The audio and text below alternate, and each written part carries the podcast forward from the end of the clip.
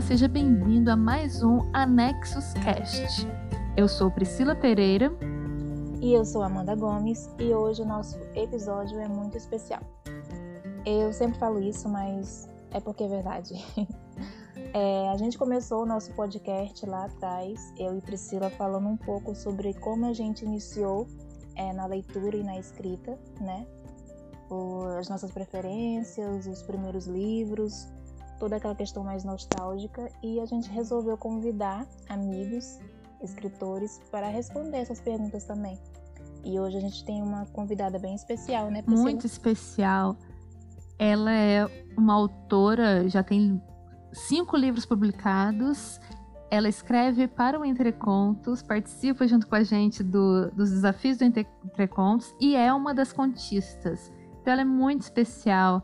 Estamos falando da Sandra Godinho. Oi, Sandra. Olá, Priscila. Olá, Amanda. Muito prazer estar aqui com vocês. Queria agradecer a, a audiência dos, dos ouvintes também. É uma delícia estar conversando com vocês. Estou no meio de colegas, de escritoras, de amigas, então é tudo de bom. Muito bem-vinda, Sandra. A gente está muito feliz de ter você aqui. Tanto que a gente pensou né, em quem a gente ia convidar primeiro para poder fazer essa entrevista. E a gente pensou logo de cara em você, porque além de admirar né, o seu trabalho, eu acho que você tem muita coisa para contar aqui para nós. A honra é toda minha. Muito agradecida de estar aqui com vocês e com os, os colegas e, e com essa, esses ouvintes maravilhosos aí. Além de tudo, é simpática, olha só, que charme. Muito simpática. Ela disse que é tímida, né? Mas Daqui a não. pouco eu vou ficar toda vermelha, né? Mas. Ninguém vai ver. Ela é tipo eu, Priscila, uma tímida que atrás da atrás da tela fica é, toda no soltinha. anonimato, né, que só a, o podcast pode dar, fica toda soltinha. Eu, eu tô sacando vocês, viu? Sandra aqui também, né, é nossa colaboradora lá no Anexus. Muito dos vídeos que a gente produz tem a belíssima voz dela. A gente sempre tem o prazer de contar com com a colaboração dela. E a gente vai ter uma pitadinha da Sandra hoje narrando. Ai, vai gente, ser né? a melhor parte.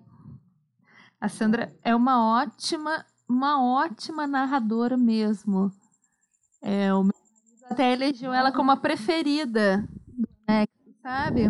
Ele falou que ela narra até melhor do que eu, para vocês terem uma ideia de como ela é boa. Ah, não é tanto assim, mas eu gosto de fazer isso. Eu gosto de ser dublê de voz, atriz de voz, alguma coisa assim. Eu acho que não, não aparecendo a fisionomia, assim, a, o visual, né, o vídeo, eu me sinto Tá bem à vontade, tudo, assim. Gosto muito de topando. fazer isso. Topando tudo. Muito legal. E bora começar então, né? Bora lá.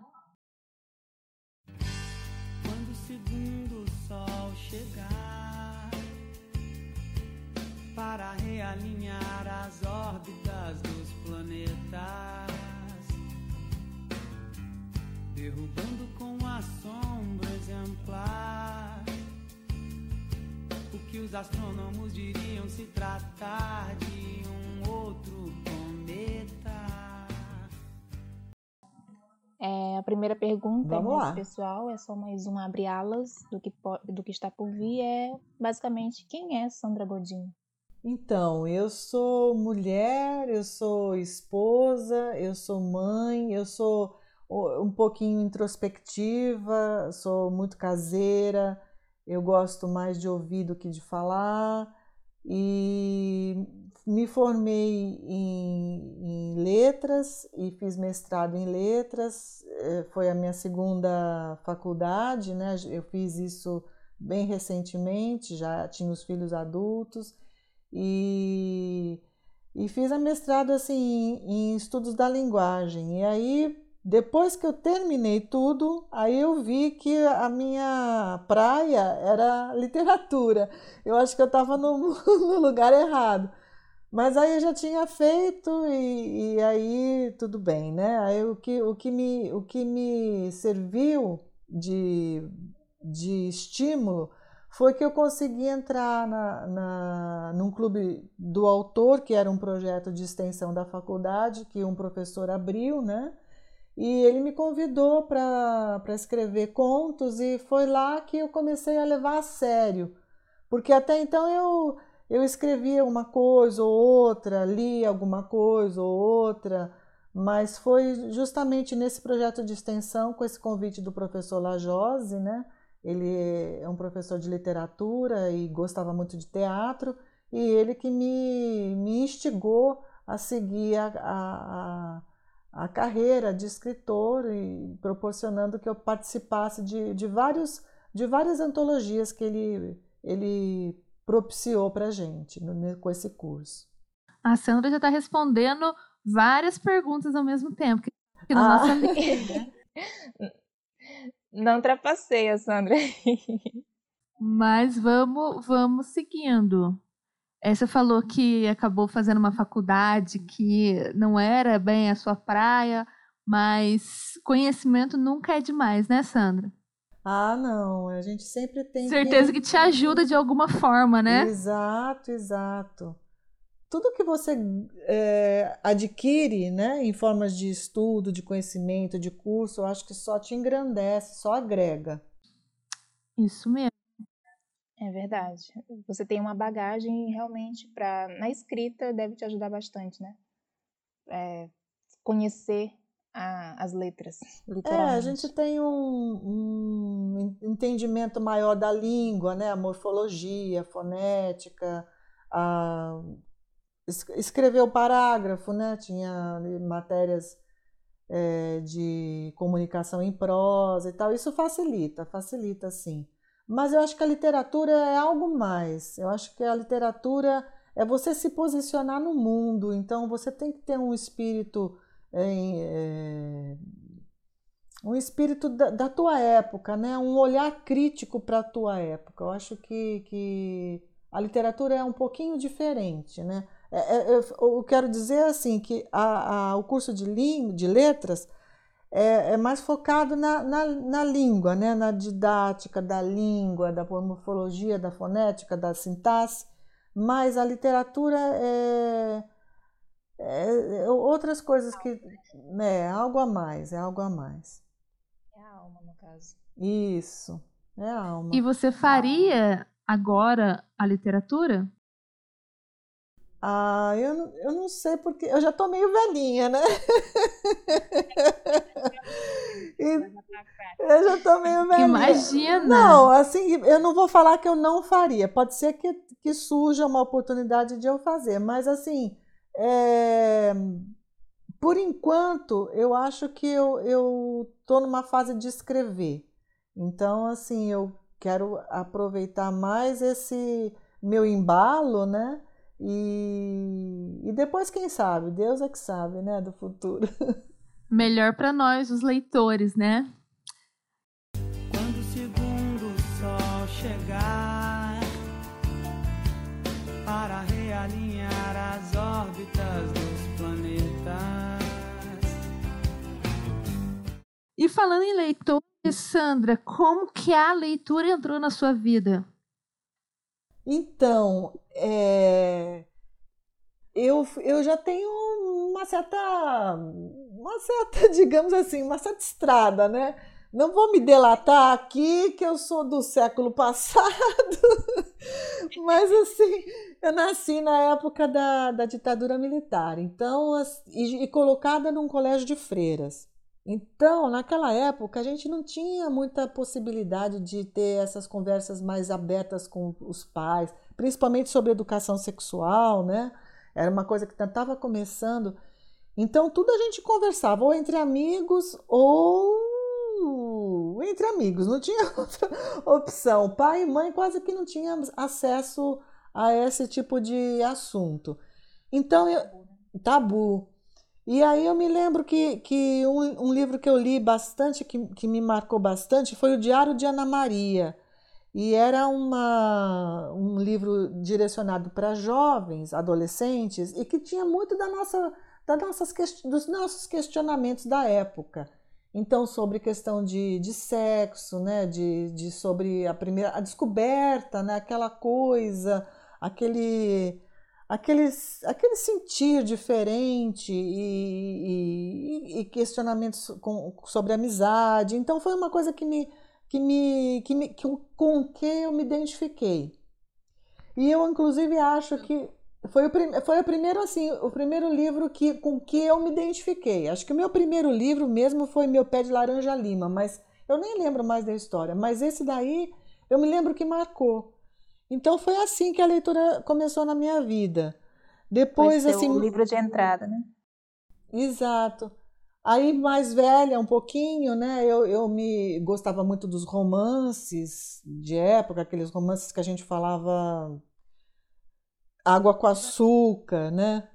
E então eu li muito Per Book, A Boa Terra, foi uma coisa que me marcou também, porque ela ela, ela descrevia uma, uma China, uma Xangai, né, a história, com muita riqueza de detalhes. Então era como se eu estivesse vivendo. E, e naquela época a China era toda fechada, a gente nem tinha muita informação sobre como era o, o existir naquele país. Então também me, me interessei bastante. E mais recentemente, assim, eu li é, memorial de Maria Moura, de Raquel de Queiroz, e, e, me apaixonei, assim, eu gostei muito do modo como ela fez a estrutura do livro, é, a, a identificação daquele personagem, né? Maria Moura, uma mulher guerreira que, que enfrentava os, os, os conflitos, os obstáculos, então aquilo lá me mexeu bastante comigo. Então, esses três livros eu acho que mexeram bastante comigo na minha vida e eu posso dizer que foram marcos para mim. Que legal. Eu li o Diário de Ana Maria e ele é realmente muito bom mesmo.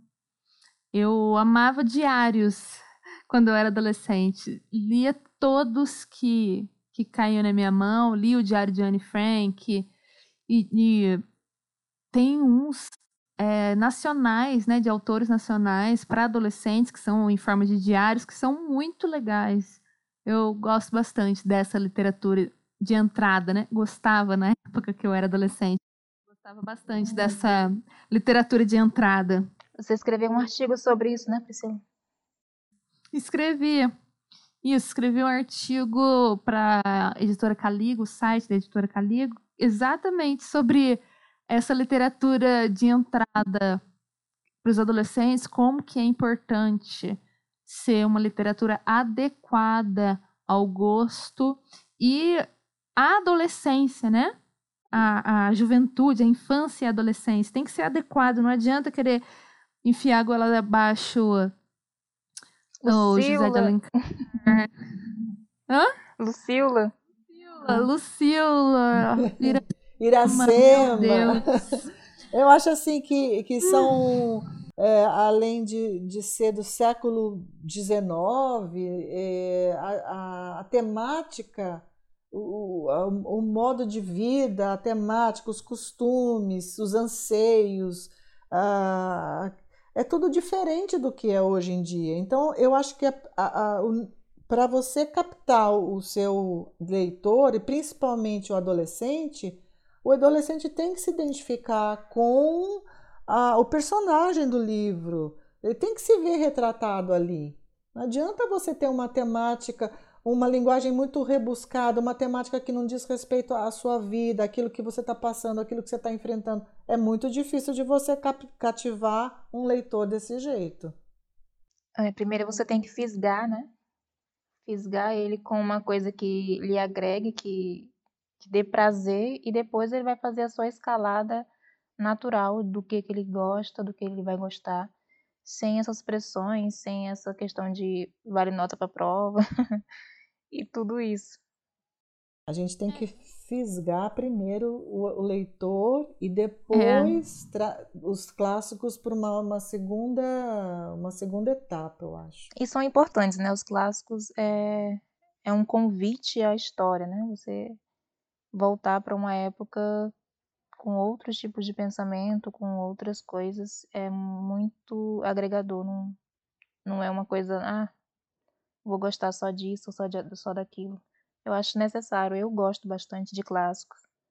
Eu não Isso gostava. Que, eu que que uma vez que o leitor é fisgado, né, que, que, que a criança, o adolescente, ela toma gosto pela leitura e ela lê bastante do, dos livros que a interessam, quando um leitor é fisgado ele vai automaticamente passar a se interessar pela literatura que é importante. Então ele vai procurar saber os clássicos, por que, que todo mundo ama determinado livro, por que, que aquele livro é importante. Ele vai sozinho procurar saber disso, mas de, só depois que ele é fisgado. E esses clássicos não são literatura de fisgar nenhum leitor, muito menos adolescente. Os professores têm que ter isso em mente. Clássico não fisga ninguém com exceção de Orgulho e Preconceito. Dos romances, né? É, Os romances históricos. Eu acho assim. que as meninas, as meninas vão gostar muito de Orgulho e Preconceito em qualquer idade. Se bem que eu acho que na adolescência, eu não li na adolescência, então não sei se as palavras, o jeito, se eu ia gostar ou não. Porque eu li, eu já era, já era adulta. É, eu acho que, que Orgulho e Preconceito também tem uma linguagem mais, mais, mais fácil, né? Eu, eu, eh, por exemplo, se você lê, como eu estava falando, Iracema de José de Alencar, que tem todo um, lingua, um linguajar, uma linguagem rebuscada, com palavras que você nem caíram em desuso, você não vai ter nenhum interesse em continuar. Inclusive, a tipo de metáfora que eles usam, é, a construção mais difícil.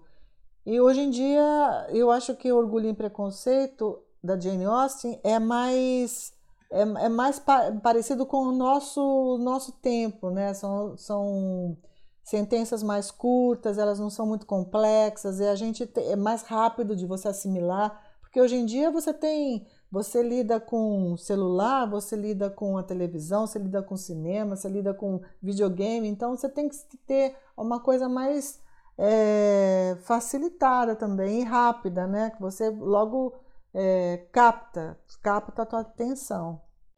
É, você já falou, né, o primeiro livro que você leu, então conta para nós a sua leitura atual. O que, que você gosta de ler atualmente, o que, que você anda lendo? Então, eu estou lendo um livro da Helena Ferrante que se chama A Vida Mentirosa dos Adultos. Eu ainda estou bem no começo, mas eu gosto da Helena Ferrante. Eu gosto mais. Eu, eu, li, da, eu li da Ferrante a, a Dias de Abandono, é, Amiga Genial e acho que é, Filha Perdida, se não me falha a memória. Mas eu gosto mais de Dias de Abandono, gostei, achei mais, mais bem feita, assim, as perso a personagem, o conflito da personagem, achei bastante, bastante bem mais resolvido, assim, mais profundo. Agora, eu, eu tenho é, bastante. eu gosto de ler, né? Eu gosto de ler. Eu, eu, eu, acho, por exemplo, as poesias é uma coisa que eu não gostava muito, assim, e agora eu, eu tô adorando, porque a poesia ela diz muito com poucas palavras. Então, essa concisão, essa, essa capacidade de sintetizar um pensamento é outra coisa que eu tenho estudado. E, e, tenho visto muitas boas pessoas fazendo, muitos bons talentos fazendo poesia, né? É, posso citar a, a Marceli Becker, que fez A Mulher Submersa, o primeiro livro dela, com muito, muito bacana. E da Miriam Scott também, Mulheres Jovens, que fala sobre todo o universo feminino. A nossa colega, a Sabrina, com Leite de Aumento para Coisas Grandes também, eu, eu li o livro dela, ela tem uma, uma poesia bem leve, né? Ela fala de coisas pesadas e, e assim, num, num linguajar assim, bem, bem assim, assim não é, não é pesado, sabe? Você uma, uma facilidade uma, uma, sutil, uma naturalidade bem legal. É, é, então, é, é, isso. Gosto, gosto de muita coisa, assim. Eu tenho visto muita coisa. Eu, eu, vi, eu vi, por exemplo, eu li Torturado, do Itamar Vieira o Itamar Vieira Júnior, fala sobre é, trabalho infantil né, no, no, no, Recôncavo, e um livro muito bonito, também muito difícil. Tem coisas aí do, do, do Julian Fuchs também, A Resistência, A Ocupação, um livro muito bacana. Eu gosto do Marcelino Freire. Eu me, eu me, eu me distraio com muitos, muitos livros. me chamou a atenção os nomes dos livros que você citou. São muito bacanas. Tanto da Sabrina como da é, a vida secreta dos a, adultos. A vida, a vida mentirosa dos adultos. É, é esse é, um, é um, uma, um dom que eu não tenho, saber dar títulos, bons títulos para os livros, né? Eu também não sou muito genérica nos meus contos, eu pego uma palavrinha lá e puf, é, e tem gente que tem uma sagacidade, né? Pega um título que dá, dá uma ambiguidade, aí você fica instigada. O que, que é aquilo que ele está querendo dizer? É, tem até um da, Cynthia Cream, né? O nome dela? É, Cynthia Cream, É, todos os abismos convidam a um mergulho, né? Algo assim. Eu fiquei com uma inveja desse título quando eu li. Por que, que ela pensou nisso, não eu? É muito bom. Pois é, muito eu, eu, bom, né? Eu acho que título, capa, eu presto atenção em tudo. Então, quando vem assim, me chama atenção, eu acho muito bacana que a criatividade do autor veio, tá em toda parte, né? Desde o título até a história e etc. Então, falando de, da poesia e dos títulos, eu gostei muito do livro da, da Fernanda, que é nossa amiga contista também, já não me cabem as rimas. Não tive a oportunidade de ler o livro dela ainda, mas eu quero, quero ver. É, ela posta umas amostras né, na, no Facebook dela, eu fico muito impressionada. E realmente eu gosto bastante dos textos que ela posta. Então, a Fernanda ela tem uma capacidade de fazer, igual você falou, Sandra, né, da, da, da poesia sintetizar um pensamento muito grande. A Fernanda ela consegue fazer um poema que a ideia central dele daria um conto ou até mesmo um romance. Eu gosto muito nas, das, disso nas poesias dela. É, ela tem uma perspicácia e uma sensibilidade muito grande, né? Você fez um vídeo, né, Priscila, sobre um vídeo lá nas contistas sobre Fiz, fiz uma, um, uma vídeo resenha, vamos dizer assim, né? uma, uma dica de leitura sobre esse livro dela e tem, eu li até três poemas do livro então, quem quiser, dá uma olhadinha lá no, no YouTube das Contistas. Ô, Sandra, você já falou de um montão de livro aí, né? Mas quem que é, assim, o seu autor favorito? E não me vem, assim, com, ah, eu gosto de muitos. é, não. Eu, eu quero dois. Um nacional e um internacional. Só. Tipo, o top do top. Um internacional e o outro nacional. É, o é. top dos tops, assim. O top dos tops, é que difícil. Na verdade, quando a gente escreve, a gente recebe influência de tudo, de tudo, né? Do que, daquilo que a gente experienciou, daquilo que a gente leu, daquilo que a gente viu, daquilo que a gente ouviu. Mas uh, quando eu li um livro da Cynthia Kringer, eu falei, nossa, meu Deus, essa mulher escreve demais. que foi esse daí, Todos os Abismos Convidam para um Mergulho. Aquele livro me, me encantou, assim, me arrebatou. É, eu nunca tinha lido uma coisa tão forte e tão sem, sem pudor, assim, ela se entrega. E aquele livro me, me chamou muita atenção. E, assim, internacional, é, eu diria que tenha, que tenha um só, mas assim, eu, eu gosto, por exemplo, da Amada, da Toni Morrison também é, é bem por esse ângulo, né? Ela tem conta a história da é uma escrava, então ela conta a história da vida dela, ela tá tá saindo, fugindo e, e ela não quer que a filha seja escrava, nenenzinha. Então, assim, é, é, eu não vou dar spoiler, mas é, é bem forte. E o conto da Aya também é uma questão assim bastante atual, né? A, a, questão da mulher, ela disse que tudo isso em algum lugar do mundo as mulheres já passaram. E é bastante forte também.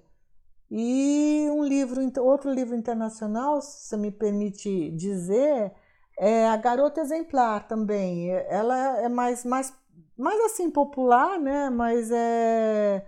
Eu gostei bastante da, da estrutura do livro, que é mais ou menos um memorial da Maria Moura. Então, um, primeiro um personagem fala, aí o outro personagem vem e tem um outro ponto de vista. Então, é esse, esse contraponto de um com o outro, né? É, eu acho que ela fez uma, não, não, digo que seja uma inovação, mas é, essa estrutura, é, é, eu acho que dá uma profundidade psicológica bastante grande para a história. Gostei muito. Ela é muito ótima. É, não sei se vocês já tiveram oportunidade de, de ver pelo menos o filme, né? É, eu vi o filme, eu li o livro, realmente, é, devorei ele.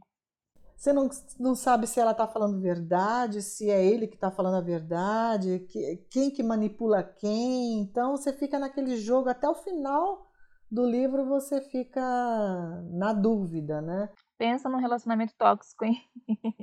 exatamente, exatamente. Eu não vi nem o, o filme nem li o livro, mas vocês falando dá muita vontade de ler. Pois é. O Sandra, mas você enrolou, gente? Por quê? Quem que eu enrolei? Era só um. Então, qual, qual que você prefere? Qual que você prefere? Amada, é, da Aya ou a Garota Exemplar? A autora. Eu, eu gosto da Margaret Atwood. Eu gosto da, do conto da Aya. Conto da Aya. Então a, Margaret Atwood ganhou essa parada. Ganhou essa parada. Muito seja, bem. É, você assistia a série, Sandra? Eu assisti a série, é, o primeiro, a primeira temporada é bastante fiel ao livro, eu achei que está bem, é, bem resolvidas os personagens, inclusive até acho que talvez até esteja mais bem é, descrito do que até o próprio livro, mas assim é bastante fiel, bastante fiel. Ficou bem, bem feitinho mesmo. Eu acho uma série magnífica em todos os sentidos. Estou ansiosa esperando a quarta temporada aqui. Eu também estou esperando, mas não é todo mundo que não é todo mundo que vai ter estômago para assistir, porque é, é muita opressão, né? Eu não, eu já nem quis começar e não começarei. Não, só de saber do que se trata, eu não quis saber, não quero saber e não vou. A Priscila é uma é, é sensível. Eu sou, sou sensível. Talvez porque a gente já, já viva tão oprimido, né? A gente já tem tantas coisas que a gente tem que enfrentar na vida, que às vezes a gente quer um livro só para entretenimento, né? E eu acho que a literatura ela se presta a várias vertentes. Você pode entreter, você pode informar, você pode relembrar um contexto histórico de alguma época. E às vezes você pode ser político né, na, na, na literatura, você pode ser engajada. E eu acho que, por exemplo, as vozes, as vozes das mulheres, ultimamente, eu acho que está tendo um protagonismo bastante grande. Não sei se vocês concordam com isso. Sim, com certeza. Nós falamos até um pouco disso no nosso último episódio, né, Amanda? É literatura de mulherzinha, né? Mas como uma provocação para para esse mundo feminino, né, que realmente está em expansão, está dominando, no caso. Se você for olhar nas publicações de editoras e tudo mais, está tendo mais conteúdo feminino do que masculino. Isso já vem de bastante tempo, né? Só que hoje no caso da escrita, né, de mais autoras representando, e está tendo realmente uma virada nessa questão. A união feminina está dando bastante resultado nesse sentido. É, e mulheres escrevendo sobre vários assuntos, né? É, não só literatura feminina, mas mulheres escrevendo terror, ficção científica, é, thrillers e suspenses e tu, todos os tipos de literatura. A Sandra, por exemplo, é uma que escreve uma literatura mais séria e histórica, que não tem nada de literatura de mulherzinha, né, Sandra? É, não tem, não tem. Eu sou, eu sou, eu sou mais assim, são coisas mais, é, mais fortes, né? E, e se você parar para pensar que no século XIX, por exemplo, as mulheres elas tinham que usar um pseudônimo de homem para poder ser lida por algum editor, de alguma, de alguma editora, né? Então eu acho que nesse ponto a gente está tendo um protagonismo bastante legal. Jane Austen fez isso, né? Ela usava pseudônimo masculino. É, as, as, irmãs Bronte as irmãs também. também. Mary Shelley, ela fez também com o pseudônimo masculino e depois ela foi tipo pioneira mesmo, ela lançou com o nome dela mesmo, né? Eu vi o filme. Tem um livro também que, que se chama Precisamos Falar sobre o Kevin, que ele tem o autor, né, seria Lionel Shriver, que na verdade é uma é uma mulher, é uma mulher que escreveu. É atual?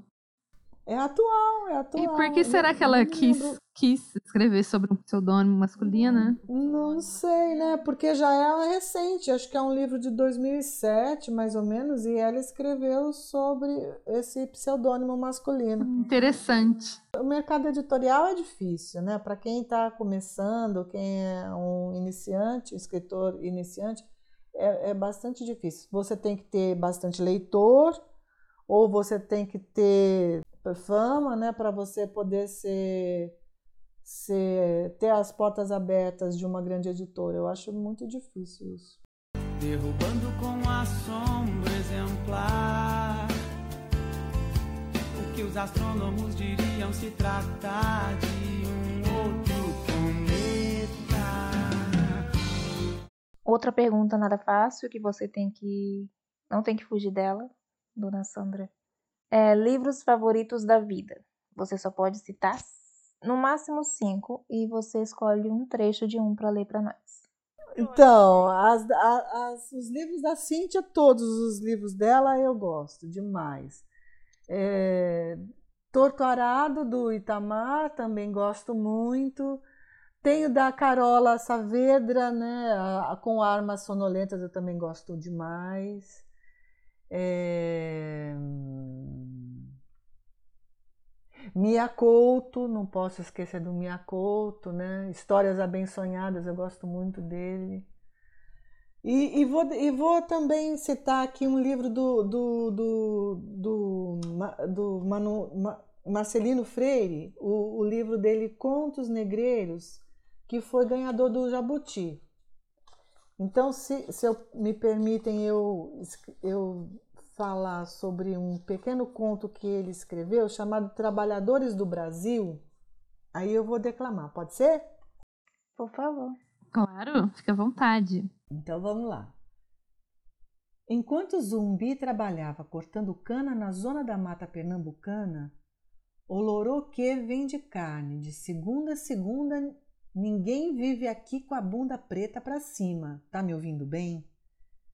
Enquanto a gente dança no bico da garrafinha, Odé trabalha de segurança pega ladrão que não respeita quem ganha o pão que o tição amassou honestamente, enquanto o batalá faz serviço para muita gente que não levanta um saco de cimento.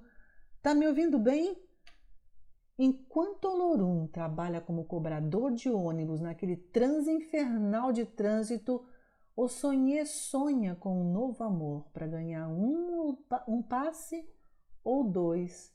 Na praça turbulenta de Pelô, fazer sexo oral, anal, seja lá com quem for. Tá me ouvindo bem?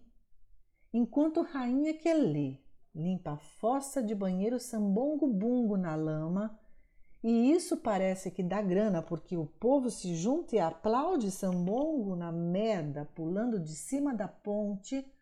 Tá me ouvindo bem? Hein, seu branco safado? Ninguém aqui é escravo de ninguém. Esse é um livro, é um dos contos do, do, do, do livro Contos Negreiros.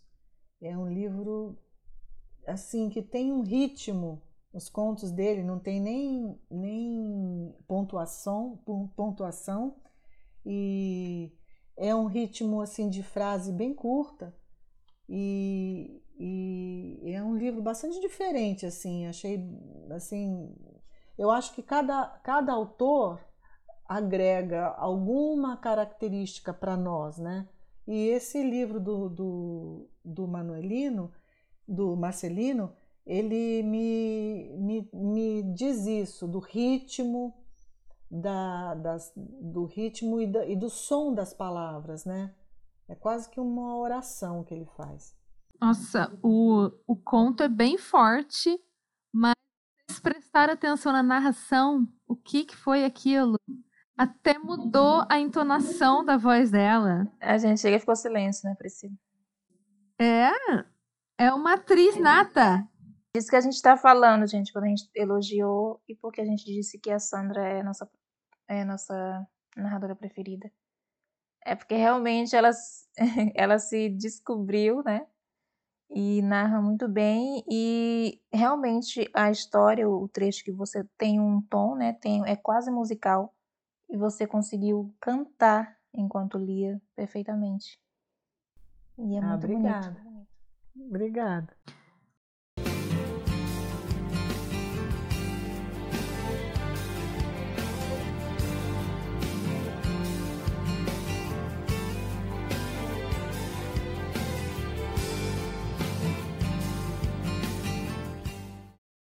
E agora, só uma, uma curiosidade.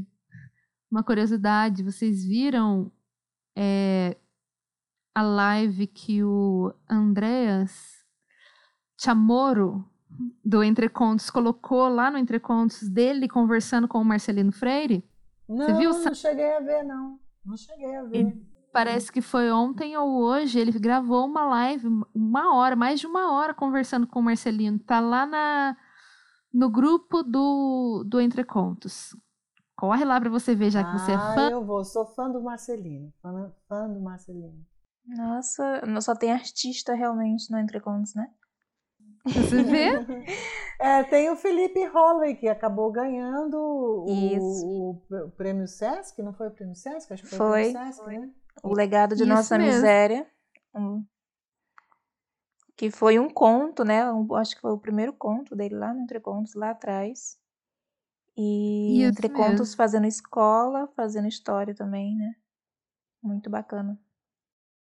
Tem muita gente boa lá, né? Eu comecei, eu comecei, como eu falei, no, no- na faculdade, no projeto de extensão, mas logo depois eu vim para o Entrecontos e eu cheguei a participar de algumas, alguns desafios. Eu não participo mais porque é uma coisa que, que toma bastante tempo, né? Você tem que ler todos os contos e depois fazer a sua crítica.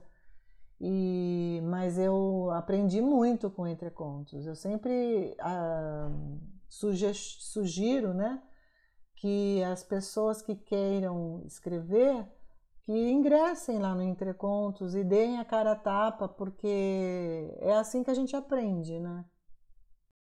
Com certeza. Entre Contos foi minha, é minha escola literária, embora eu esteja, é, como é que fala? Matando aula. Matando aula, essa é boa. Estamos matando aula. Eu espero que o Gustavo não, não nos expulse. Não fique bravo, é. Não digo que não me surpreendi. Antes que eu visse você disse, eu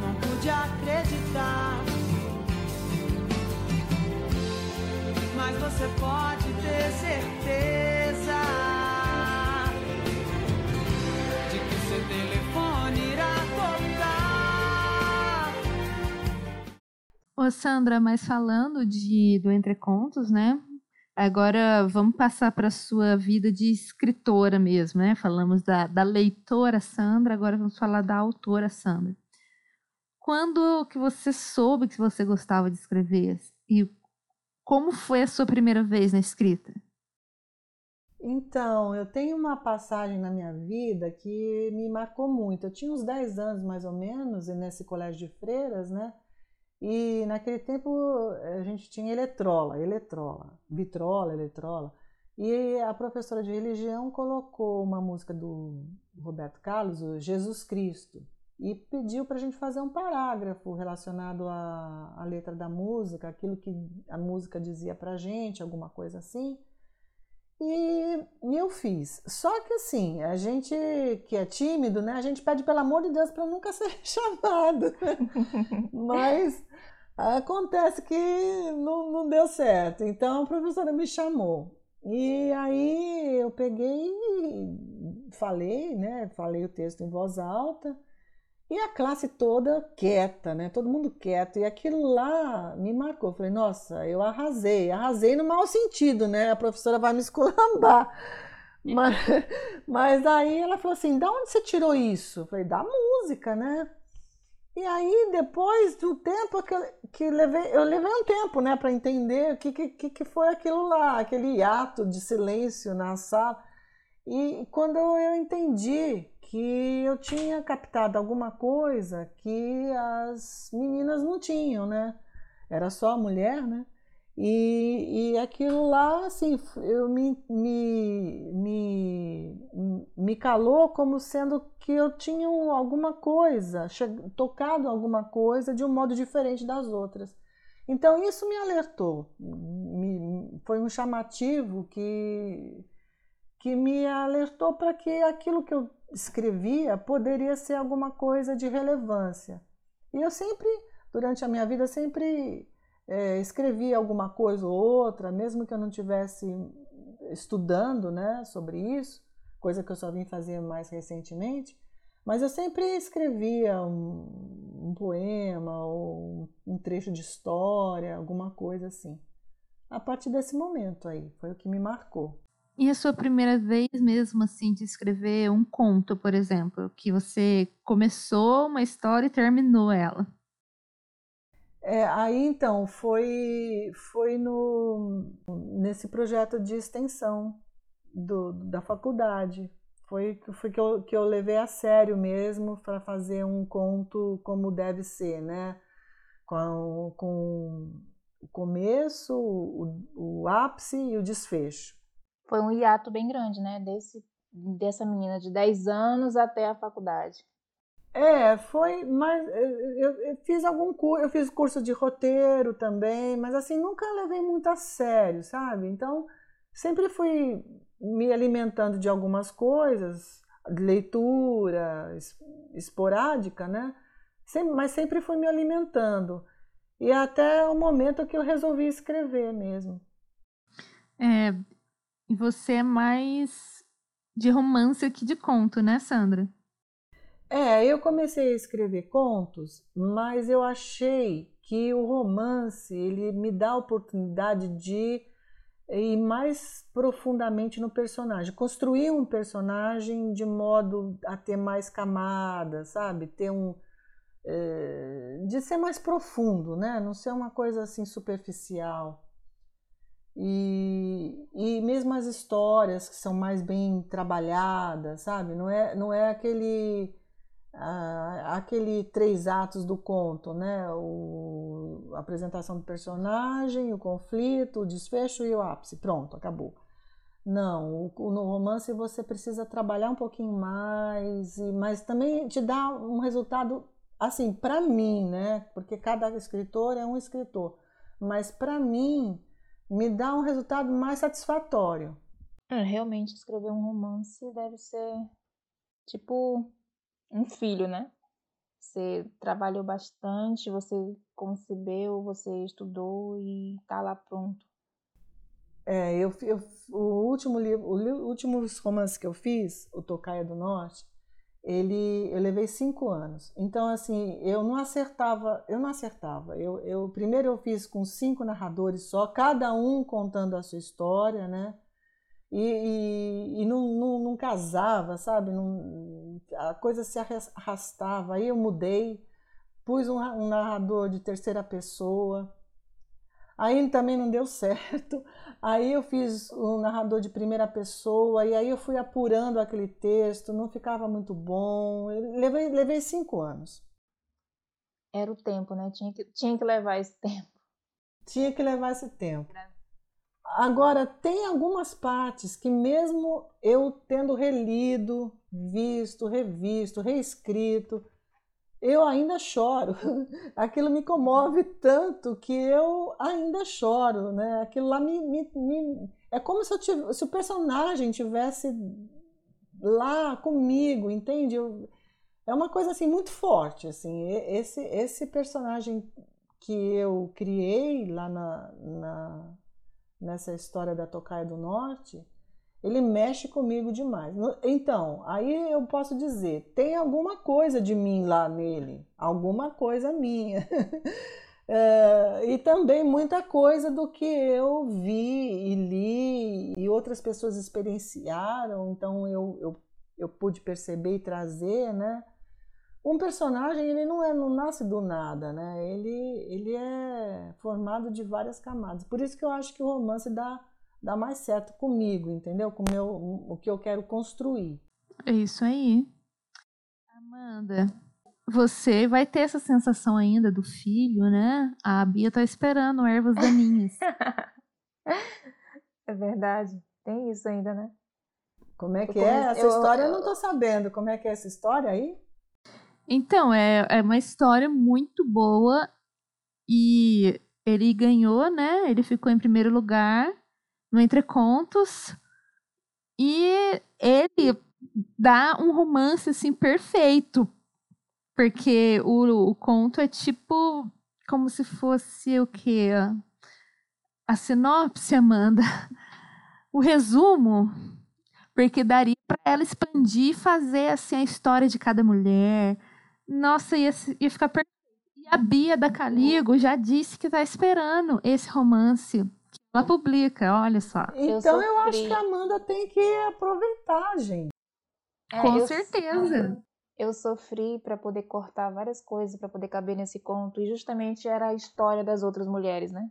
Porque não é só Então, uma... tanto das que se foram, tanto da menininha lá, quanto da, das outras, das ervas daninhas, mas uma hora sai. Eu tenho que começar, né, para poder sair. Vai que leva cinco anos também, Sandra. O que, que eu faço?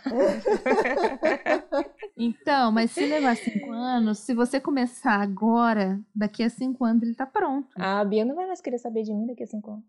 Mas olha, é, é, não é, não é todo livro que leva cinco anos. Eu já fiz livros assim, em três meses. Nossa. Viu, Amanda? Olha. Até o final do ano você consegue. É tipo a Liz Way, um por mês. É. Quase por mês.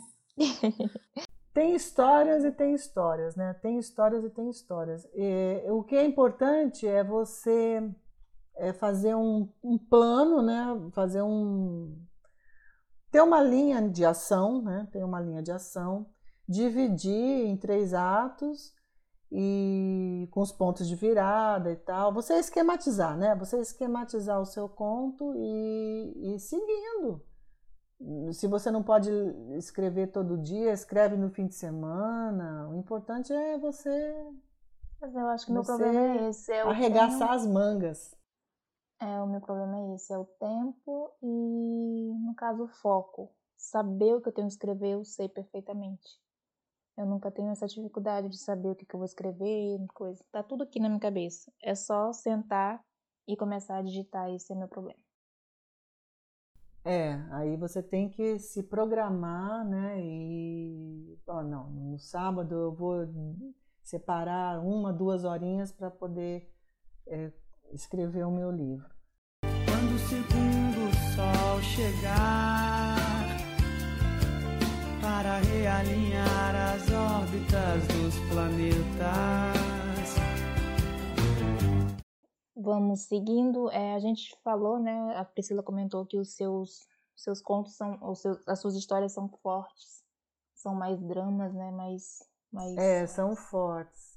Aí chega na pergunta: é, você acha que se enquadra em algum gênero literário? Você tem gêneros literários preferidos? Se é terror, se é fantasia?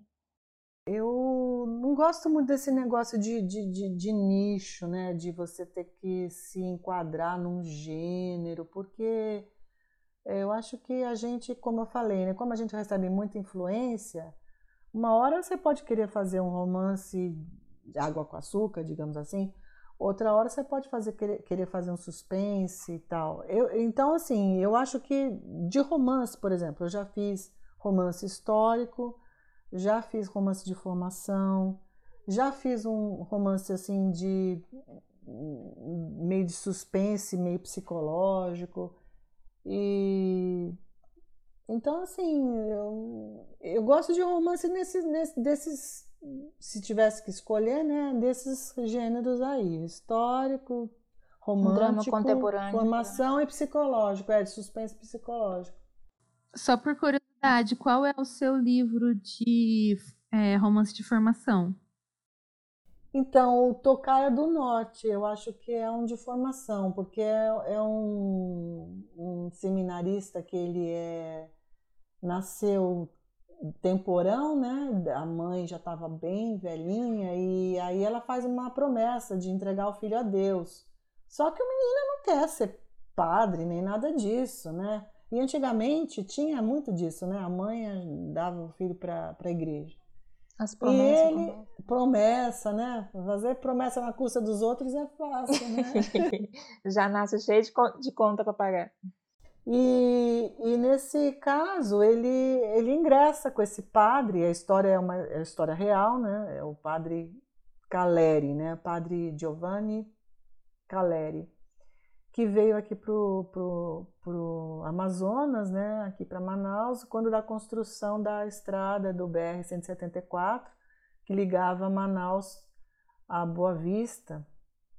E, e, na verdade tem todo um, um, trama aí por trás, por que que uma, ele, a, a, expedição dele foi para tirar os índios da estrada, né? Eles fizeram um programa, um projeto, e, e tinha várias aldeias dos Amiri Atroari no meio dessa estrada. Então, e eles não queriam desviar a estrada. Por que, que não queriam desviar a estrada? Porque a estrada passava justamente num, numa região de minério e eles não iam desviar uma linha disso daí, né? Então tem toda uma trama dos militares, do, aí envolve FUNAI, envolve DNR, envolve DR, né? Os governantes, a elite, todo mundo tem, inclusive a própria igreja, né? Todo mundo com seus próprios interesses e o menino é jogado nesse mundo aí de interesse, né? E ele vai na, na expedição junto com o padre e ele que relata tudo o que acontece, né? Então, Sandra, você tem um texto seu que seja o preferido? Leia um pedacinho para nós, por favor. Então, então eu vou já fazendo propaganda, né? Faz o jabai. Eu escolhi um outro texto, texto um pouquinho menor, mas vai dar para falar, quer ver? Vamos lá. Tomei um pouco d'água e espertei. Era muito novo para ter arrependimento, mas tinha. Eu não queria virar comida de bicho. Eu fui avisado desde o começo para não me afastar da expedição. Podia ir até o rio tomar água e dar de cara com uma onça. Na mata da região, o que não faltava era bicho grande. Cobra engolido homem maduro, jacaré arrastando criança ribeirinha na boca para sumir rio acima. Sem falar nos peixes enormes. Ou pequenos, feito candiru, que entrava pelo canal do mijo e te comia por dentro. Ai de quem tentasse tirar, o bicho abria a barbatana e ficava empacado sem chance de se mexer. Só médico para abrir. Tudo o pai falou. Que tomasse cuidado. Olha, Olha só. Tô muito Esse ansiosa. é o Tocaia do Norte, né? Isso, Tocaia do Norte. Tô muito ansiosa para ler legal. Eu também. Muito ansiosa para ler. Ah, eu já mandei para vocês. O da, o da, e... o da, o da, o da Priscila, eu vou, ainda vou, tô querendo mandar amanhã, se Deus quiser. E o dela vai chegar primeiro que o meu você quer apostar? É. é pode a Amanda ser. é longe. O seu livro Xodó é Tocaia do Norte? É, o meu livro Xodó é Tocaia do Norte. Também cinco anos para parir, né? Tinha cinco anos para parir, nem filho dá tanto trabalho assim. então...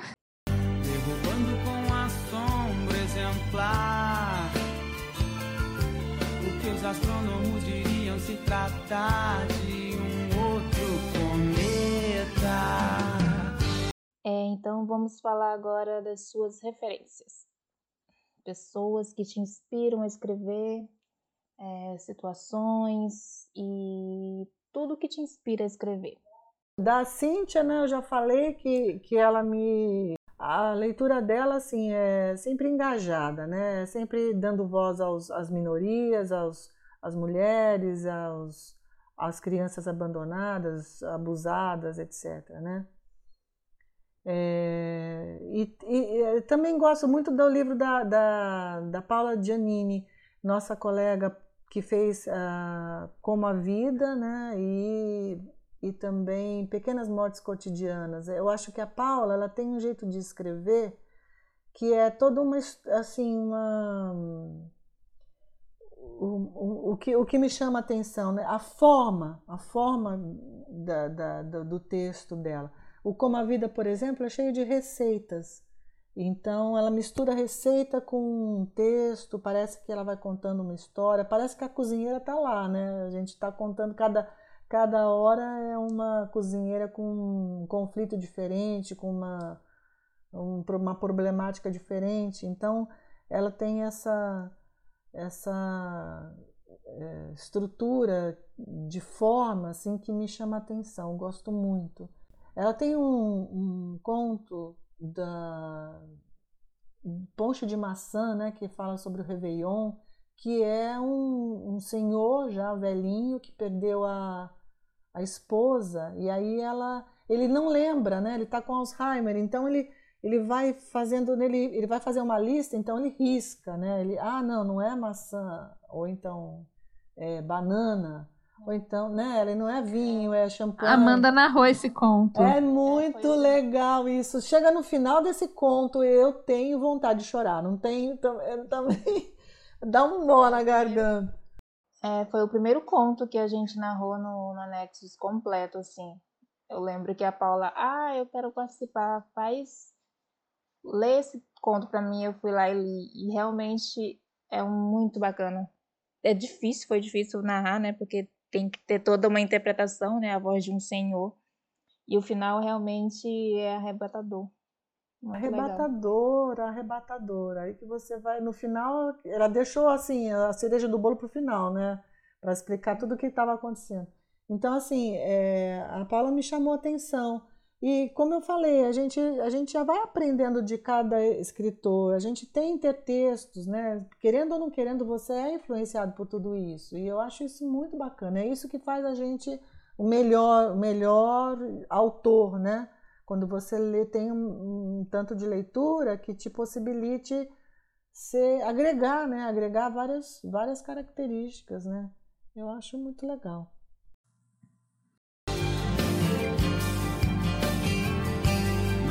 que não me surpreendi. Antes que eu visse você dizia, eu não pude acreditar. Ô Sandra, conta pra gente um pouco da, de como você escreve. Tipo, você escreve de manhã ou de madrugada, com música ou no silêncio. Como que funciona para você isso? eu não consigo escrever com música. Eu admiro quem faça, mas eu não consigo. Eu, eu, eu gosto do silêncio, eu, eu gosto de escrever de manhã, quando eu estou com a cabeça bastante fresca e as ideias parece que vão vindo melhor, vão fluindo melhor. Sério? Meu Deus! você vai ficando mastigando essa história o dia todo, né? Aí quando chega de noite, acho que o Tico e Teco, eles, né, eles dão um jeito de se conversar, e quando chega de manhã, você tá afiado. Para mim não funciona isso, porque de manhã eu sou assim, é, quase. A Priscila acorda meio-dia só. É, quase, quase meio-dia. Não, de manhã, assim, eu sou um zumbi.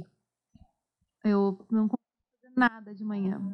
Eu só consigo é, eu só consigo escrever à noite e eu gosto de escrever com música. É, até os meus contos têm trilhas sonoras. Eu tenho que achar uma música e durante o dia eu fico ouvindo ela incansavelmente, aí depois a história se encaixa. Foi assim com Ervas Daninhas. Então, Sandra, agora fala um pouquinho pra gente do, dos seus livros. Você falou do Caia Grande, né? Então fala dos seus outros bebês, quanto tempo de que demorou para você conseguir dar luz a eles, os é, nomes? Fala um pouquinho da história. Então, é, O Poder da Fé é um romance que fala sobre uh, o uso que as pessoas fazem da fé. E, e, e, então fala sobre uma vidente, um pastor e um realmente um devoto, né? Como é a fé é para cada um deles. É um romance. Aí o olho, a olho com a medusa é uma coletânea de contos sobre tabus, é uma coisa um pouquinho forte, mas assim, apesar de eu contar histórias sobre canibalismo, aborto, hipocrisia, mentira, qualquer coisa assim, né? São temas assim bem espinhosos. Alguns, alguns contos eles têm um viés mais é, leves, né? Então, assim, eu mesclei coisas pesadas com coisas leves. Aí eu fiz o, o, Orelha Lavada, Infância Roubada, que é uma coletânea de contos sobre a infância de violada de muitas crianças aqui no Brasil. E assim, não apenas a criança carente, mas aquela que também tem excesso de coisas materiais, quando os pais não acertam a educação, não, não delimite, não aqueles que não sabem se impor, né? Então, é, de qualquer forma, é, coisas que marcam né, a vida de uma criança. O excesso, né? Tanto a, a falta quanto o excesso. Exato, exato. E esse livro acabou sendo agraciado com a menção honrosa no Prêmio Literário Casa delas Américas, em 2019. E Terra da Promissão é um romance que aí a gente fala que é a romance de água com açúcar, né? Só que, um só que é um triângulo amoroso que fala sobre os judeus, sobre os judeus marroquinos, a saga dos judeus marroquinos aqui na, na Amazônia no, no período da, do ciclo da borracha porque eram duas sinagogas separadas, né, do, daqueles judeus que vieram do Marrocos e aqueles judeus que vieram da uh, Espanha e Portugal. E eles têm nomes diferentes, né? Aqueles que já viviam no Marrocos chamavam Todachim. E os que viviam na, que vieram da, da de Portugal e Espanha para morar no, no Marrocos, que chegaram depois, eram os mega, megaro, megarochim é, Megachim. E eles é, tinham sinagogas diferentes, rezas diferentes, e eles tinham autonomia para ser diferentes, né? E eles acabaram vi vivendo, depois que o ciclo da borracha se terminou, se findou, muitos judeus foram embora, então tinham poucos judeus aqui no, no, no Amazonas. E aí eles se juntaram numa sinagoga só. E é um triângulo amoroso que vai contar essa história, né? Então, assim, tem história de. Tra... Quer dizer, tem traição no, no, no, meio desse romance, né? E é meio que. meio. meio a lá Dom Casmurro. E a gente fica sem saber se o filho é dele mesmo, não é e tal. E é meio por aí. A Amanda detesta. Ah, eu vou falar que a Amanda detesta triângulo amoroso. É. Ah, é? Ixi, Amanda, então você não pode. depende, depende. É... A mocinha é uma bocó? A mocinha, eu acho que ela não é uma bocó, eu acho que ela é esperta. Eu acho assim porque eu tenho, eu tenho uma ideia né, de que as mulheres naquela época, no século XIX e tal, elas, elas tinham, veja só, elas não tinham voz, né? Elas eram, elas eram, como é que se fala? Elas eram escolhidas pelos pais para poder casar, então era, era muito limitada o que elas podiam fazer. E aí, dentro daquilo que ela podia fazer, ela fez. E só que depois ela percebe que, que realmente aquilo que ela queria não, não, não vai dar certo, não ia dar certo nunca. Então ela, ela se acomoda naquele casamento e ela aprende a amar, né? O, o rapaz lá. Ah, eu gosto disso.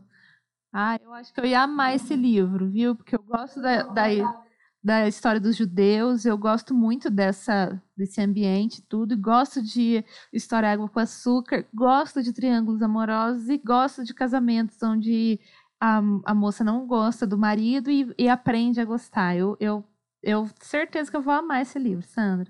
Ah, então tá bom. Então eu vou, eu vou providenciar esse livro também para você. Pode deixar. Ai, delícia. Pidona. Quero.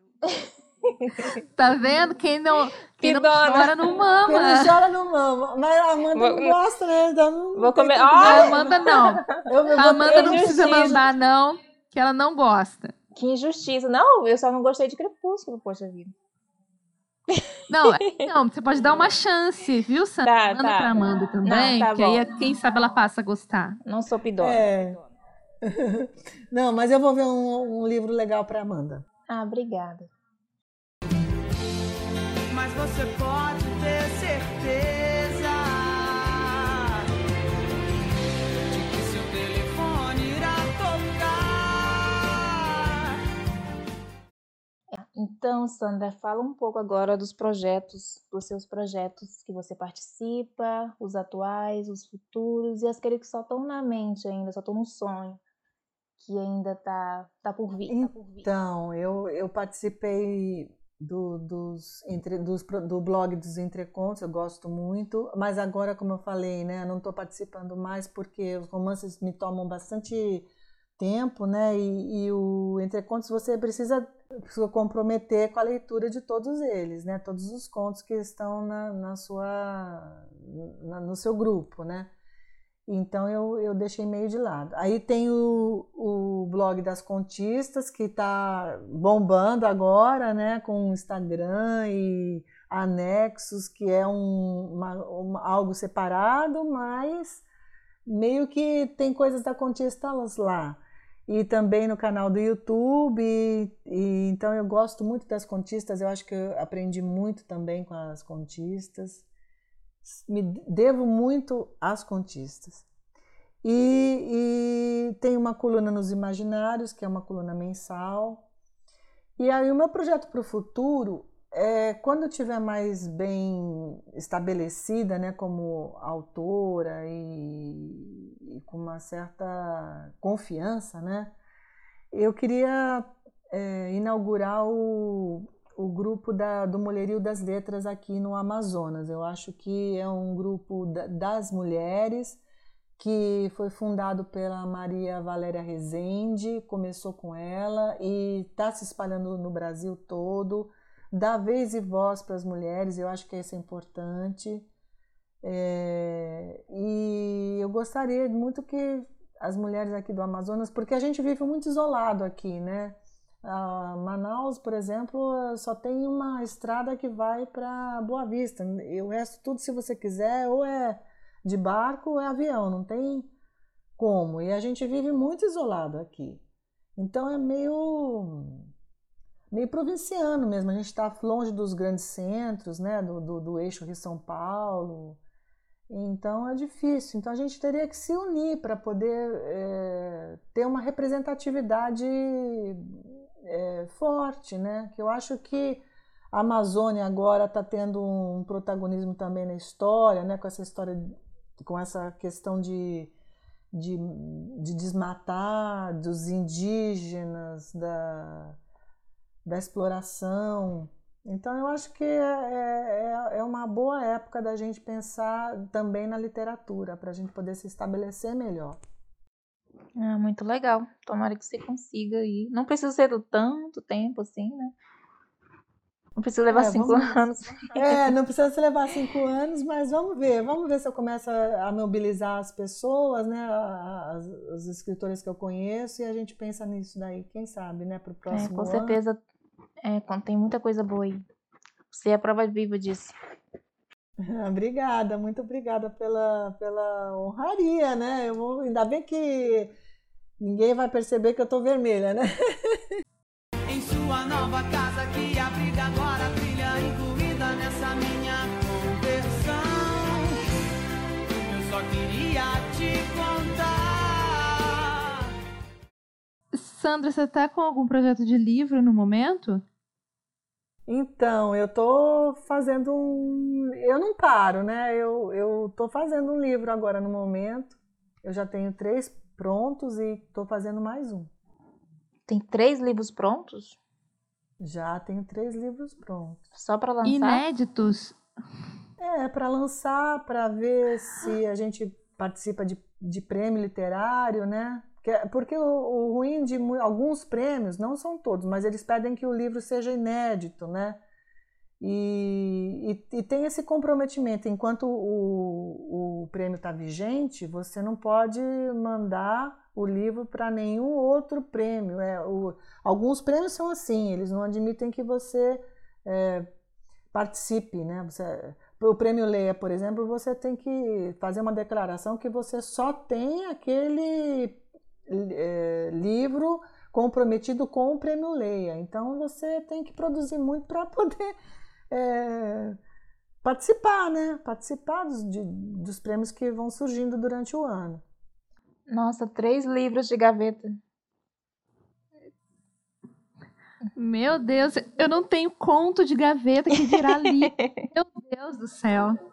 É, Qual mas, o segredo, ó, Sandra? É, é, é, o segredo é o seguinte: eu não tenho mais filho pequeno, eu estou aposentada, pois é. né? Eu não trabalho, então eu tenho uma disponibilidade de tempo maior. Então isso facilita bastante a vida da gente, né? É, o segredo é esse, né? Na verdade, né? Os autores iniciantes, muitas vezes, na maioria das vezes, né? Só escreve no horário que dá, quando as forças já estão acabando, a paciência e tudo está no fim. Né? Tem que trabalhar para sobreviver, tem que criar os filhos. É por isso que né, não fica tão bom. Agora, quando você tem tempo, como a Sandra, então você pode aperfeiçoar e ficar assim fantástico. É, e, e, e por exemplo, a minha mãe faz, faleceu é, faz uns seis meses, né? Eu fiquei em depressão, eu fiquei, eu fiquei muito mal, assim, bem ruim, foi bem ruim mesmo.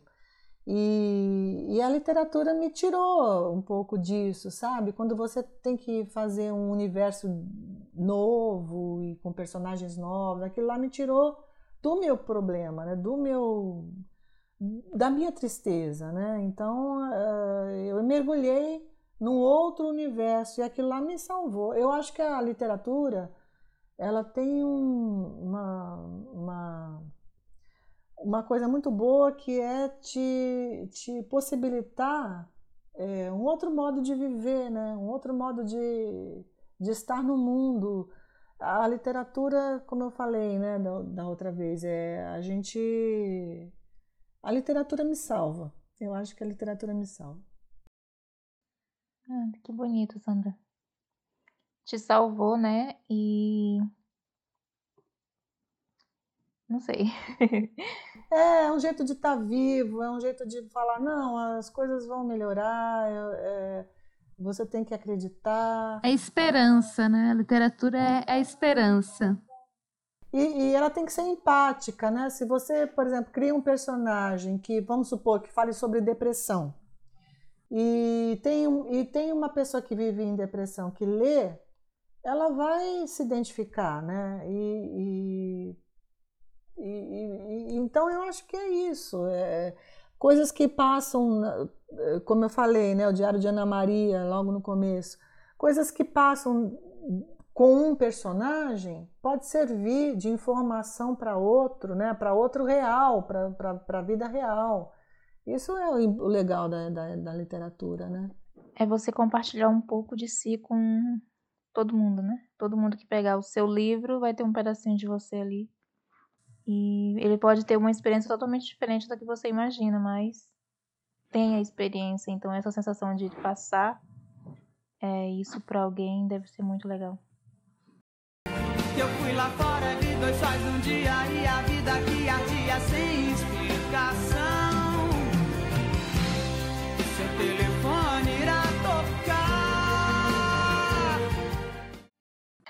Então, Sandra, você está escrevendo um novo romance, além dos três da gaveta, né? É, eu estou escrevendo um romance, esse daí é meio é, é, eu gosto muito do tema da loucura, né? Como eu, eu tava, a gente estava conversando outro dia, e, e acho que eu já fiz uns três livros sobre isso. E esse livro que eu estou escrevendo, ele fala da, da pandemia também, né? Ele fala, é, mas é todo um, acontece um crime, né? E o cara fica meio doido, né? Ele surta. Depois que ele comete o crime, ele surta e aí ele, ele fica inventando história. Então, é, é, aqui tem um, um lugar que, que virou ruína, que chama Ruínas de Paricatuba. E lá serviu assim de, de, de, de hospício, serviu de casa de detenção, serviu de hospedaria. Então, ele, essa, é, essa história como ele surtou e ele foi parar lá, essa história se passa lá. Então, muitas coisas vão acontecer, mas aí só no final do livro é que você vai entender o que está acontecendo, entendeu? Ah, muito legal. Esse legal. mundo da loucura tem, tem história, né? É, dá muito pano pra manga, né? Priscila que gosta, Eu né? gosto muito. gosto muito do, de livros e contos relacionado relacionados a isso, um dos melhores livros que eu já li sobre isso é Nunca te prometi um jardim de flores ou um jardim de rosas, uma coisa assim. Você já ouviu falar, Sandra? Não, ainda não. Vou até anotar. Eu acho que ele é meio obscuro, assim. É, não é muito conhecido. É, a autora é Hannah Green nunca lhe prometi um jardim de flores ou de rosas. Gente, é uma história de uma, uma mocinha, ela tem o quê? Uns 16, 17 anos. E que ela tá louca, né? E a família dela deixa ela num, num hospital psiquiátrico. Só que é. A história, ela mergulha tão profundamente na mente dessa mocinha e nos delírios dela. E e a gente acompanha ela passando pelo psicólogo. Ele é bem assim. Eu acho que psicólogos e psiquiatras devem gostar muito dele, porque eu acho que ele é bem voltado, sim, para a área psiquiátrica mesmo. Tem, assim, as sessões com a psiquiatra, e elas vão descobrindo ao longo do livro tudo, o porquê que ela ficou assim, o que, que aconteceu, e até elas. É, sair do, do hospital e começar a ter uma vida assim relativamente normal, ainda é, com, tomando remédio tudo. Mas é simplesmente incrível para quem gosta desse universo da loucura, é simplesmente incrível pelo mergulho profundo na, na, na mente dessa mocinha completamente doida. Então, você acompanha os delírios dela, você acompanha tudo. É muito bom. Eu já anotei aqui e agora eu vou atrás, porque eu gosto demais, gosto demais. E, inclusive, é, inclusive antigamente, né, até é, sei lá, é, de, é década de, de 40 do, do, século passado, 50, 60, é, a, às vezes as pessoas eram internadas porque porque eu era prostituta ou tinha alguma doença venérea ou porque era vagabundo, vivia na rua, né? Tudo era motivo. Às vezes sem, sem vocês ter a identidade já era uma causa de você ser recolhido pela polícia e, e, e internado, né? E, e, e, assim. Os próprios autistas. A loucura né? dos outros. Exato, autistas, síndrome de Down, ou pessoas com epilepsia. Tudo era motivo para você ser internado, porque ninguém queria. Gente com lepra. Então, assim, ninguém queria é, essas pessoas na, na, na sociedade. Na sociedade, né? é. Eu tô assistindo uma série, é, eu tô assistindo uma série, né, que tá passando na Netflix, o nome dela é Ratched, Ratched, alguma coisa assim. É sobre uma, é, eu tinha falado para vocês, ela é muito boa. É, fala, é, é, o principal foco dela, né, é se passa no manicômio e a, e a questão da cura da loucura através da lobotomia. Eu sempre ouvi falar essa palavra, mas eu nunca me aprofundei exatamente no que, que se trata. Eu fui pesquisar E é meio sinistro, né? Porque realmente foi uma coisa que aconteceu muito nessa década lá de 40, de 50. O cara que inventou essa técnica ganhou o Nobel de Ciência. E antigamente era considerada uma cura e hoje ela é tipo é, e hoje é abolida, né? E é, como, e é tipo uma mutilação cerebral que as pessoas eles, eles tiravam, né? Eles tiravam o ligamento do lóbulo, do lóbulo cerebral pro cérebro e as pessoas ficavam meio em estado vegetativo, né? E teve centenas de milhares de pessoas que passaram por esse tipo de tratamento, né? E morreram, ficaram em estado vegetativo e o, a série aborda isso, aborda o médico que acredita nessa cura e no, no geral toda a questão da cura do homossexualismo, do autismo, de outras questões, do, é, psicopatia e é uma série muito interessante e eu recomendo bastante. Eu tô no quarto capítulo, eu acho. E tô com muita vontade de continuar lendo, é, assistindo, não teve tempo ainda. E vocês que gostam, né? De loucura raiz. loucura raiz é, e passa. Teve, teve um filme, teve um filme, e acho que se não me falha a memória, em 1975 mais ou menos, se chamava Estranho do, no Ninho. E, e, e, a história era isso. Um, um, é, é, o cara era um, um bom vivan, né? Ele sabe, dava golpes, pequenos golpes, que era o Jack Nicholson que fazia o papel do ator. E ele foi, ele foi internado porque ele não queria ir para a cadeia. Então ele deu um jeito de ser internado lá no, no, no manicômio lá. E tinha uma enfermeira, ela, essa enfermeira chamava Mildred. E pare, me parece, me parece que eu, ainda, eu só li, porque você me falou aquele dia lá e eu fui atrás e eu vi que essa Mildred é a mesma pessoa. filme é a mesma. É... Então é muito interessante. Porque a série, uhum. a série se, é, é, baseada em fatos reais, é, se baseia na, na biografia, eu acho, dessa enfermeira sobre o, dessa o que acontecia antes. E esse personagem do Jack Nicholson, ele, ele, é todo um sistema, né? E essa Mildred, ela encarna todo o sistema é, de tratamento dos manicômios naquela época. E ele vai contra ela, e é um embate até o final é, terrível, né? E Ai. parece que esse filme é da, da história dela. E eu, eu fiquei muito interessada e eu vou também procurar assistir. Ah, então eu acho que é uma releitura desse filme, porque tem o tal do, tem um psicopata, né, que ele assassinou uns cinco padres. Ele não pode ver um padre na frente dele que ele mata. E ele finge que demência, né? Ele finge que é louco para não ir para o corredor da morte. Aí ele vai para esse hospício, fingindo que ele é totalmente louco. Então eu acho que deve ter, então, deve ter alguma então coisa deve a ver. ter alguma, alguma coisa a ver. O Eu Estranho no Ninho, dessa... né? O Estranho no Ninho. Eu já vi esse nome, mas nunca parei para assistir. Eu assisti o filme e, vi, e li o livro. É muito legal, muito legal mesmo. Filmaço. Tô ansiosa para esse teu livro, então. Mais um aí. Tá na fila, ele tá na fila de tá qual na número? Fila, tá na fila, Qual é o primeiro a ser ah, você está esperando resposta de editores, né? É, é, na verdade, é Estranha Entre Nós foi um dos livros de, desse, dessa, desse enfoque aí de, de, de loucura, né? Ele está concorrendo no prêmio Cidade de Belo Horizonte. Oba, bora torcer aí. É, vamos lá ver, né, o que, que vai dar. Vamos torcer, tem grande chance pelo talento da autora. Tem muita gente boa escrevendo e uma pena que, é, como a gente estava falando mais cedo, né? É uma pena que os, os, os autores que não têm muita projeção ou que não têm muito leitor não consigam é, grandes editoras, né?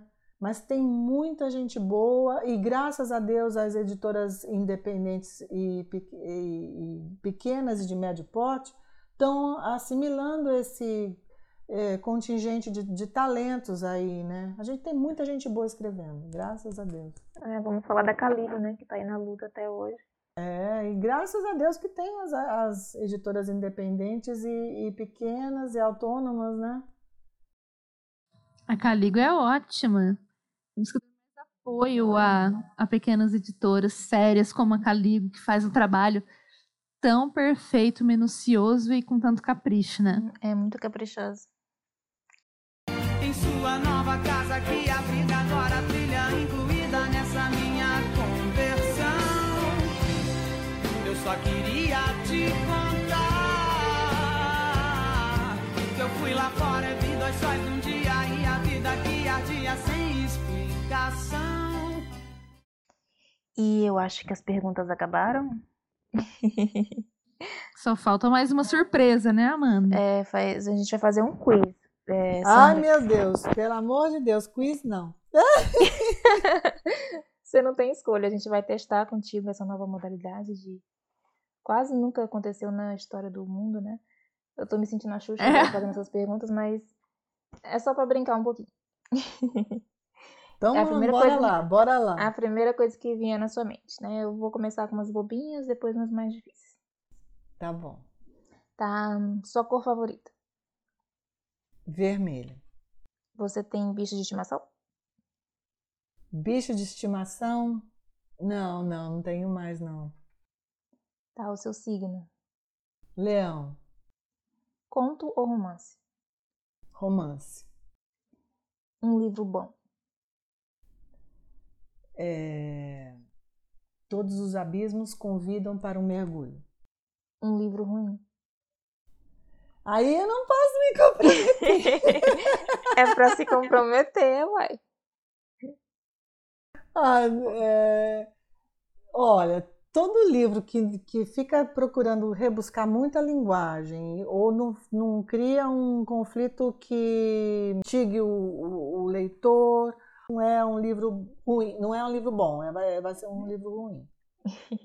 Um personagem. Um personagem? Ah, então o do, do Jack Nicholson no Estranho do Ninho. Olha. É um gênero. Um gênero é, suspense psicológico. Um autor. Tô autora. Um autor que eu acho que, que, que deve ser bastante bem homenageado é o Itamar Vieira Júnior, com o Torturado.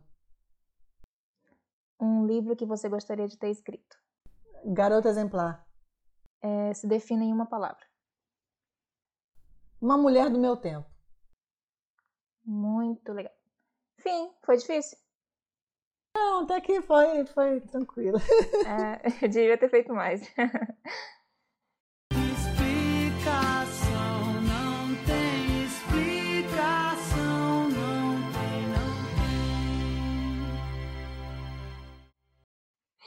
Não, mas é, é, a conversa foi muito boa, muito agradável. Vocês deixam o convidado bastante à vontade. Eu sou uma pessoa que normalmente sou de pouco falar e eu só, só falei até agora. Então, eu acho que só tenho que agradecer a acolhida e a oportunidade de estar aqui com vocês e a oportunidade de divulgar meu trabalho também. Só tenho que agradecer muito vocês. Você foi uma convidada perfeita, Sandra. Muito simpática e fala muito bem, é muito articulada. Nós amamos te receber aqui. A gente vai criar uma, um cana- uma. Como é que fala? Um quadro no anexo, né? Pra gente narrar. é, novelas, como é radionovelas, né? Ah, verdade. É, a, A, eu a vou- Sandra é tão boa então, nisso. Eu já me, com- eu já me comprometo. Isso, vamos, vamos é, inici- inaugurar, né? Uma nova fase dos podcasts para voltar às radionovelas. É, Aí segunda, essa vai ser a atriz principal nossa. Ah, eu já tô dentro. é, segundo a Priscila, eu tenho que narrar contos eróticos. A Sandra pode Verdade. narrar. A Amanda ia ganhar milhões narrando contos eróticos, Mas eu não acho é, que a, vo- Sandra? a voz dela é, ela é sensual, né? Ela, ela é- ela é uma voz quente, assim, né? Mansa. Eu acho que fa- faria sucesso, sim. Eu sempre considerei Então, a minha viu? voz infantil e vocês me falam isso. Mas enfim. Aí a Infantil. Priscila também vai, vai narrar conto erótico. Não, erótico não, Vai sim. misericórdia. Vai. Eu, na, eu narro contos infantis. Eu fui, Olha. eu fui uma uma ótima voz de bruxa na boneca, né? No tum-tum que a gente narrou, né, Amanda? Ai, como, é, como é que é o, o trechinho? Ah, até me esqueci.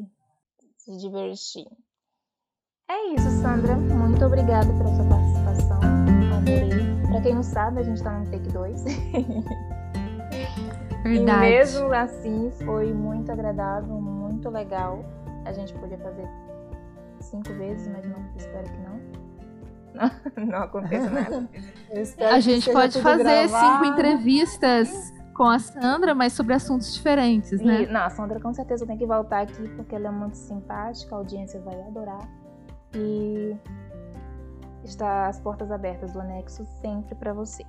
Ah, muito obrigada, muito obrigada. E você- se vocês tiverem algum projeto desses daí, eu tô dentro com o maior eh, carinho e, e prazer. Eu abraço essa causa com certeza. Gente, então é isso. Esse episódio foi ótimo. Se você tá gostando de seguir a gente, não deixa de dar o seu feedback, é muito importante para nós. Comenta lá nas nossas redes sociais, no Instagram ou na nossa página no Facebook. Fala lá, eu tô assistindo. Tô assistindo é ótimo, né? Tô ouvindo, tô gostando ou não tô gostando. Vocês precisam melhorar dá um feedback, porque isso é muito importante para nós. Nós ficamos por aqui e logo traremos mais pessoas. E nós vamos pensar em um homem, né? Porque nós somos acusadas de ser antidemocrática, porque nós só trazemos mulheres. Assim, tá escorrendo é estrogênio do nosso do nosso podcast. Enfim, a gente pretende né, levar adiante essas, esse quadro, não vamos chamar de episódio, de entrevistar colegas e espero que vocês tenham gostado. Não tem como não ter gostado da entrevistação, né? Vamos logo falando.